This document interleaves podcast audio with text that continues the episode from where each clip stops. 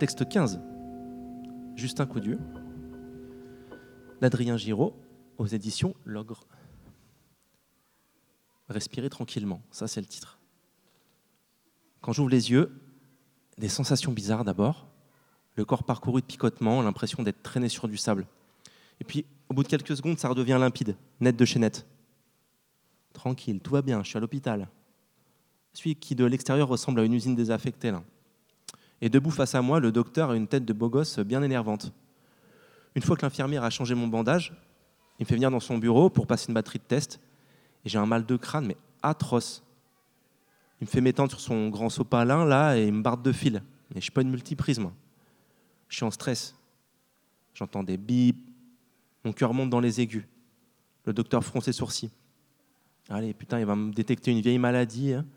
Au moins, Zidane viendra me voir dans mon fauteuil roulant. Sauf que mes os se seront recroquevillés et je pourrais même pas lui serrer la pince. Le docteur me dit Respirez tranquillement, tout va bien, monsieur Coudur. Ah, je me dis Vas-y, appelle-moi encore monsieur, ça me fait du bien. J'inspire profondément en m'efforçant de penser à un moment heureux. Par exemple, le premier jour des vacances sur le terrain, l'odeur de la carlove et des sapins. Il me dit Bon, monsieur Coudur, il n'y a aucun lieu de s'inquiéter. Il estime que je vais rapidement me remettre. Et je pense en moi-même Bien sûr, ma gueule, je suis un sportif. Tu m'as pris pour qui? Je capte sur sa blouse euh, que son prénom c'est François. François va s'asseoir derrière son bureau. Et pendant que je cherche mon sweat à capuche, il dit Pas de tabou entre nous, hein Genre, on est potes. Puis il dit Je sais qu'elle circule beaucoup sur les lins.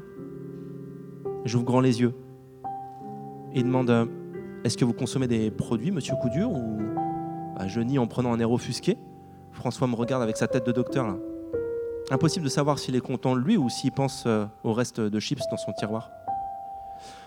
Ensuite, il dit Je sais pas ce qui vous est arrivé, monsieur Coudur, mais ils vous ont pas raté. Hein.